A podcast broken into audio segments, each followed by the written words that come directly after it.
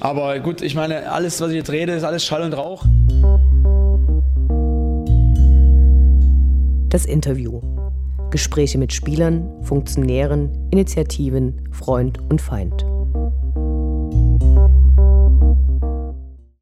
Ich spreche heute mit Thomas Neubert, der zwischen 2001 und 2006 bei der SGD gespielt hat, damals 99 Spiele gemacht hat und im Sturm 27 zum Teil extrem wichtige Tore geschossen hat. Danach ist er noch zu ein paar anderen Mannschaften gegangen und im August äh, 2013 zur SGD zurückgekehrt, war dann für ein Jahr Fanbetreuer und musste leider nach dem Abstieg in die dritte Liga, als mehr als ein Drittel Personal eingespart werden musste, Dynamo verlassen. Hallo. Hallihallo. Du bist 2001 äh, nach Dresden gekommen. Damals ähm, war die Situation sehr schlecht. Der Verein war fast insolvent. Fast niemand hat sich mehr für Dynamo interessiert. Christoph Franke ist gerade Trainer geworden.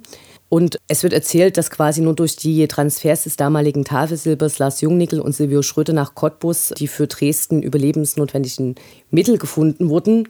Du bist äh, mit Steffen Heidrich den umgedrehten Weg gegangen. Wie hat sich das angefühlt? Wie kam es dazu? Was hat dich an Dynamo gereizt? Ja, also wie gesagt, der Steffen Heidrich, der hatte mich, äh, damals war er ein alter Hase, der hatte mich angesprochen, weil wir an Cottbus nicht so zufrieden waren, sage ich mal. Und er hat gesagt, mit Christoph Franke kommt ein neuer Trainer nach Dresden, die wollen dann einen Umbruch machen. Und äh, es wäre für mich einfach eine unglaublich gute Situation, mich weiterzuentwickeln unter diesem Trainer. Es war schon sein Jugendtrainer.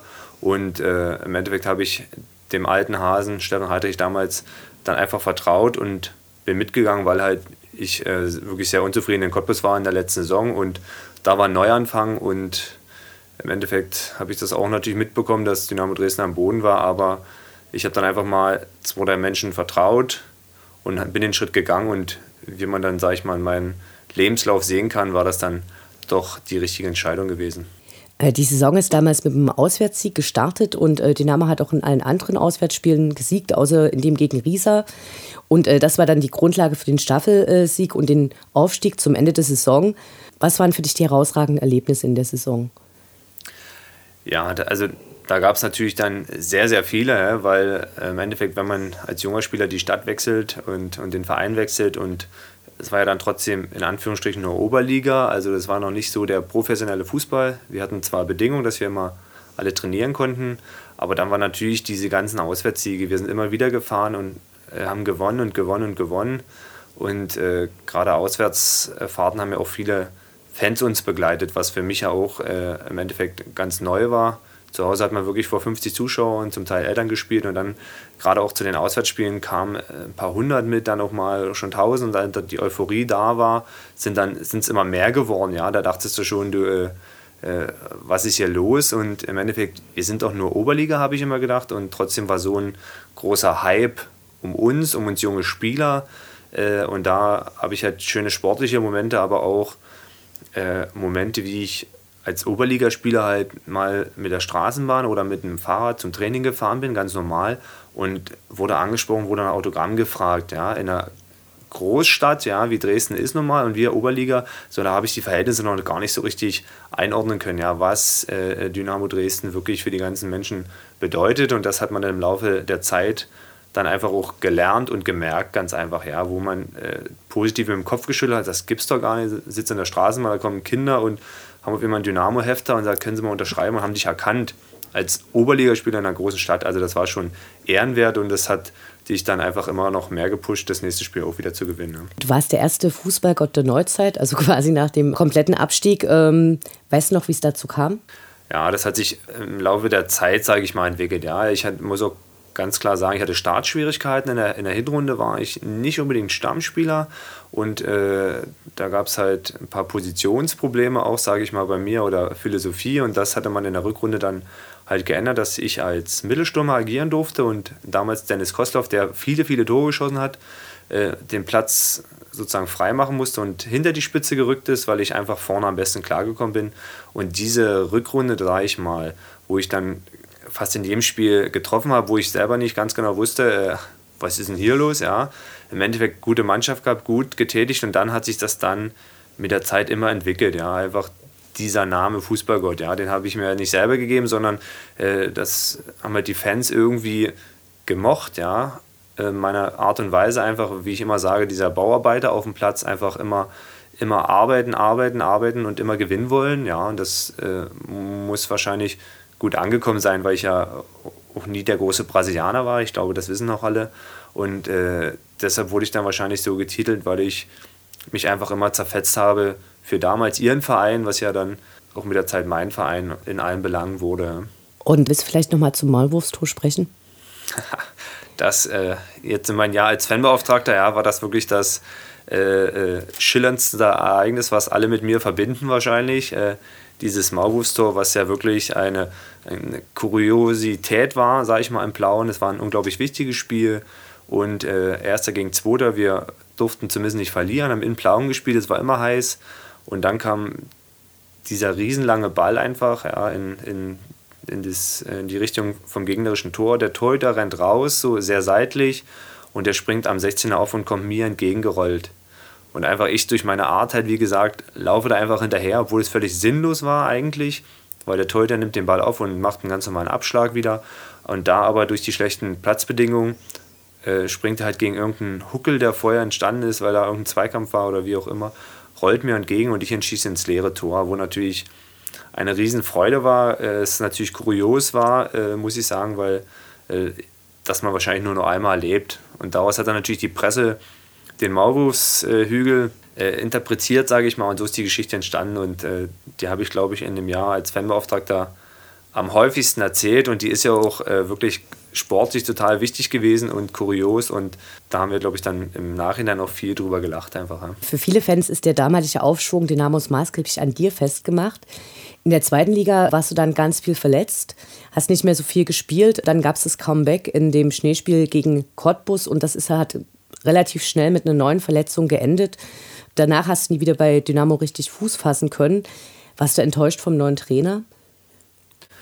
Ja, äh, man muss das auch die, sich selber einschätzen können, sage ich mal, einfach mit zwei Jahren mit diesen zwei Kreuzbandrissen, wo ich lange raus war, das äh, äh, sage ich auch mal, es gibt härtere Schicksale auf der gesamten Welt, aber für mich einfach sportlich gesehen als junger Bursche, der wirklich viel investiert hat, äh, um da hinzukommen, also mir wurde wenig geschenkt, äh, äh, war es dann schon sehr bitter. Der Sport hat natürlich auch mit, mit Trainerwechsel und Spielerwechsel zu tun. Äh, ich hatte damals in Christoph Franke immer ein super Verhältnis, es war ein super Trainer, der hat uns viel gebracht, auch menschlich war er, das, äh, ich denke, das können fast 100% beschädigen damals zu dieser Zeit. Deshalb ist das alles so gelaufen, wie es gelaufen ist. Und dann mit dem neuen Trainer muss man sich auch arrangieren, aber äh, im Endeffekt auch dort ist für die Außenerstellung ja vieles äh, bekannt geworden, sage ich mal. Und äh, es war schon eine Enttäuschung, einfach sportlich, aber genauso auch äh, menschlich, einfach wenn ein Trainer einfach die Kabine betritt und nicht seine Mannschaft grüßt, als, als bildliches Beispiel gesprochen, ja, dann ist da, dann ist schon irgendwas nicht in Ordnung, sage ich mal. Und so kam er in, in vielen Belangen rüber, einfach weil man nur dieses kleine Beispiel sagt. Und äh, dann hat das nicht mehr gepasst und ich wollte immer sportliche Herausforderungen suchen. Und wenn ein Trainer sagt, nachdem ich so lange da war und auch schon eine kleine Vorgeschichte hatte, äh, viel erlebt hatte, viel positive Erlebnisse und er sagt dann, äh, er hätte nichts dagegen, wenn ich jetzt bleibe beim Abstieg. Und ich hatte mich ganz klar für Dynamo eigentlich geäußert. Und äh, er aber Trainer geblieben ist, wollte ich halt einfach eine andere Herausforderung suchen. Und die habe ich dann halt in Kiel gesucht. Ja, obwohl ich nie weg wollte, aber unter den Bedingungen, wenn jemand auf Arbeit mit seinem Chef nicht klarkommt, dann äh, wird es auch schwierig, da eine harmonische, ein harmonisches Verhältnis aufzubauen. Ne? Also du wärst eigentlich gern geblieben, bist dann aber eben wegen Packult tatsächlich Richtig, nach Kiel ja. gegangen. Das ist ganz klar so, dass, äh, äh und da gibt es auch keine andere äh, Ausrede, sondern äh, wegen ihm bin ich einfach gegangen, weil er keine klaren sportlichen Zukunft mir geben konnte und ich war immer ein Sportler und, äh, und das hatte mich dann nicht mehr gereizt und da musste ich diesen Schritt gehen. Okay, Stichwort Kaffee Blumenau, da waren damals häufig Teile der Mannschaft anzutreffen. Hat das zu dem berühmten Zusammenhalt beigetragen? Das, das kann man sagen. Also der Zusammenhalt war wirklich äh, der Wahnsinn, wenn man die Mannschaft sieht. Im Endeffekt, wir waren ja Oberliga, wir konnten trotzdem alle nur trainieren. Niemand hat Millionen verdient. Ja, äh, äh, nicht mehr ansatzweise. äh, und daher ist, war das einfach eine gute Mischung ja, zwischen äh, jungen Spielern, die sie einfach verstanden hat, und Kaffee Blumenau, ja, äh, ist ja halt nach dem Training dann dorthin gehen, sage ich mal, einen Kaffee trinken, gesellig, weil wir waren junge Burschen, wir hatten keine anderen Verpflichtungen, außer zu trainieren. Und dort hat uns das immer gut gefallen, die Neustadt, junge Leute, alles, wir waren ja auch noch jung. Äh, und da hat das, äh, das alles rundum gepasst. Ja, und deshalb denke ich mal auch, dass diese sportliche Leistung möglich war, weil einfach äh, dieser Zusammenhalt auch außerhalb, nicht mit allen, es gab ja trotzdem ein paar Familienväter, aber mit uns Jungen einfach, das hat einfach gepasst, wir waren gesellig und äh, äh, wenn man außerhalb des Platzes witzige Geschichten oder gesellige Geschichten erlebt, dann tut man sich auf dem Platz dann auch viel mehr identifizieren mit seinem Mitspieler und dann haut man sich halt vielleicht noch mal ein paar Prozent mehr rein. In der Dresdner Fanszene gibt es ein Lied, was die Zeiten der Oberliga hochleben lässt und was sicher auch äh, die Regionalliga-Zeit mit einbezieht. In dem Lied ist von Randalen und Tumulten die Rede. Wie hast du das damals als Spieler mitbekommen? Gut, man ist ja als Spieler auch nicht äh, äh außen vor, oder man kann ja lesen und hören und machen und tun. Sage ich mal, ähm, ich muss sagen, wir waren ja immer in irgendwie einer euphorischen Situation. Das Jahr davor, das muss schon aus Geschichten ganz schön dramatisch gewesen sein, als äh, äh man schon am Boden war und trotzdem sportlich noch eine Katastrophe. Äh, ich muss sagen, wir hatten ja immer sportlichen Erfolg in der Zeit, wo ich zumindest äh, aktiv mit auf dem Platz war.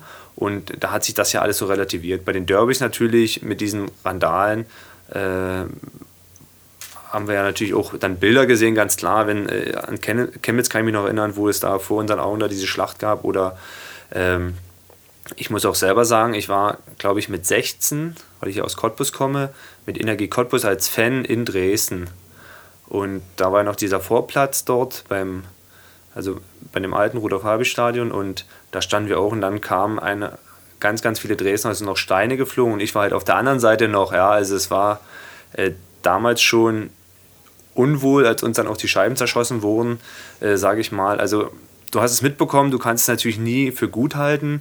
Äh, die ganze äh, Geschichte, wenn Menschen geschädigt werden, ja, aber im Endeffekt, wenn das äh, Gleichgesinnte außerhalb von irgendwo, was man auch gelesen hat, wo sie sich auf einer Wiese treffen äh, äh, und die Frauen dann auch die, die Videos austauschen, ja, sag ich mal, jeder wie er das möchte, aber ins Stadion natürlich, wo auch dann Kinder und Frauen gefährdet sind. Ich sage, das kann man nicht für gut heißen und das habe ich auch nie für, äh, für gut empfunden, aber was sie dann theoretisch auf der Wiese draußen machen für ihren Verein, ist ja schon Geschichte, dass man für seine Farben oder für seinen für seine Flagge immer gekämpft hat, sage ich mal so aus Spaß, haben wir das mal so verglichen mit uns Fußballern, dann, dann sollen sie das machen, aber ins Stadion halt, wo auch andere gefährdet sind, ja, kann ich das überhaupt nicht, finde ich das auch nicht gut, weil ich auch Familienvater bin äh, und die im Stadion, wie es heutzutage ist, ist ja das Dresden super sicher und da kann man auch beruhigt dann hingehen und mit solchen Sachen nicht mehr rechnen. Ne? Du warst bis vor kurzem bei der Fanbetreuung mit angestellt. Inwieweit hat die Arbeit das Bild von den Fans bestätigt oder widerlegt?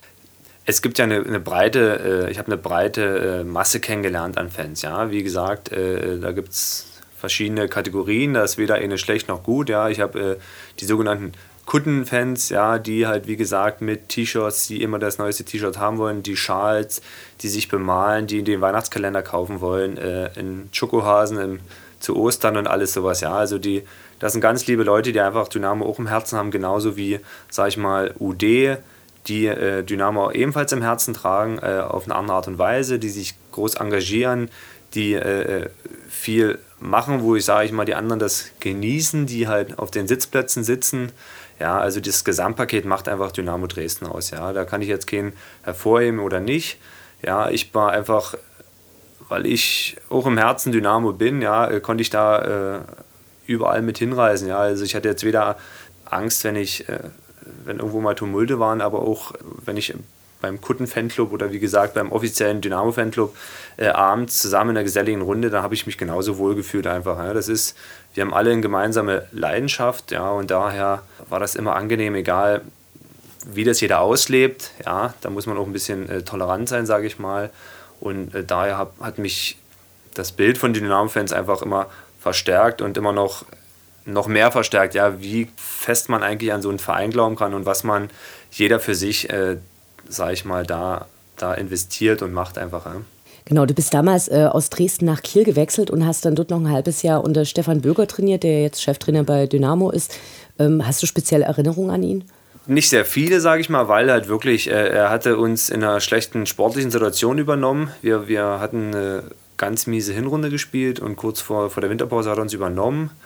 Und im Endeffekt sind wir dann auch schlecht aus der Winterpause gestartet und da war die Vereinsführung schon so nervös, dass es schon wieder, dass er dann schon wieder gehen musste. Also die Zeit war einfach sehr kurz, aber äh, ich hatte nur, wenn dann positive Erinnerungen, einfach weil er einfach auch ein, ein, guter Trainer war, einfach ein sympathischer Mensch einfach. Mit ihm konnte man auch reden ganz normal oder hat auch mal ein Späßchen gemacht. Also da äh, braucht man nicht verkrampft in der Ecke sitzen wie äh, sage ich mal, manchmal bei anderen Trainern. Also das hat alles äh, gut gepasst, sage ich mal, nur halt unsere sportliche Leistung nicht und somit hatten wir halt leider nur sehr kurz das Vergnügen. Okay, was machst du jetzt? Jetzt hatte ich natürlich durch die neue Situation, dass ich äh, leider auch gehen musste, äh, jetzt im Sommer durch diesen Abstieg, habe ich mich eigentlich dafür entschieden, mal nichts mit Fußball zu machen, sondern mal äh, versucht, grundsolide eine andere Schiene zu gehen, um einfach mal länger durchzuhalten in, in, in einer Sache, sage ich mal. Also ich habe mich selbstständig in, gemacht in, in einer offenen Handelsvertretung. Also es ist breit gefächert. Ich versuche mir jetzt, äh, bin ich immer noch in der Erfindungsphase, wo ich zwei, drei Projekte einfach äh, starte, wo man da gar nicht so drüber reden braucht, sage ich mal einfach. Das sind hoffentlich grundsolide Projekte, aber aus dem Fußball bin ich dann doch wieder nicht ganz weggekommen, weil im Endeffekt habe ich ja vor zwei, drei Monaten die A-Junior-Mannschaft von Borea Dresden übernommen. Die spielen in der Regionalliga, weil dort Not am Mann war. Und äh, so konnte ich halt nur kurze Zeit meine freien Wochenenden, ja, was ich ja noch nie kannte, wenn man mal zwei Tage frei hatte als Fußballer oder als Trainer oder als Fanbeauftragter, war ja immer ein Tag auf alle Fälle Spiel, wo du weg musstest oder äh, zu Auswärtsspielen dann sogar zwei. Äh, man hat es genossen, aber ist auch ganz schnell wieder in diesen Rhythmus reingekommen mit viermal Training und äh, ein Spiel am Wochenende als Trainer ist natürlich nicht so schön, da kann man nicht mit auf dem Feld sein und Gas geben, aber es macht genauso viel Spaß und da habe ich halt ein neues Feld, wo ich jetzt viel lernen kann und vielleicht viel geben kann. Gehst du noch regelmäßig ins Stadion und äh, wenn ja, bekommst du Freikarten dafür? Äh, also durch die Zeit jetzt, äh, also Zeit ist wirklich ein, eine Luxusgeschichte, muss ich sagen. das ist halt keine Floske, weil ich habe ja eine Familie mit zwei Kindern die wollen gerne ihre Zeit. Ich verbringe sehr gerne Zeit mit ihnen. Dann ist durch dieses Training viermal, dann ist am Wochenende Spiel und dann durch meine neuen Tätigkeiten, die auch viel Zeit investieren, ja, ist, ist noch nie was von alleine gegangen. Ist halt wirklich der Zeitfaktor, der mich dazu zwingt, dass ich nicht so oft ins Stadion gehen kann, sag ich mal, ja. Das tut mir auch leid, weil letztes Jahr hat mir das immer Spaß gemacht, zu jedem Spiel einfach da zu sein, ja. Und jetzt ist aber wirklich dieser Zeitfaktor äh, äh, da, dass ich jetzt am Wochenende selber halt mit meiner Truppe unterwegs bin. Und das ist ja dann manchmal parallel, manchmal nicht, aber ich genieße es auch dann einen Tag, auch wenn Dynamo spielt und ich, dass mein freier Tag ist, dann gerne zu Hause zu sein und das von zu Hause aus zu genießen, ist ja durch, durch die regionalen Sender auch oft möglich, sage ich mal, äh, da die Spiele zu gucken und mit der Freikarte, also ich denke, müsste vielleicht möglich sein, wenn ich höflich nachfrage. Vielen Dank fürs Gespräch. Vielen lieben Dank.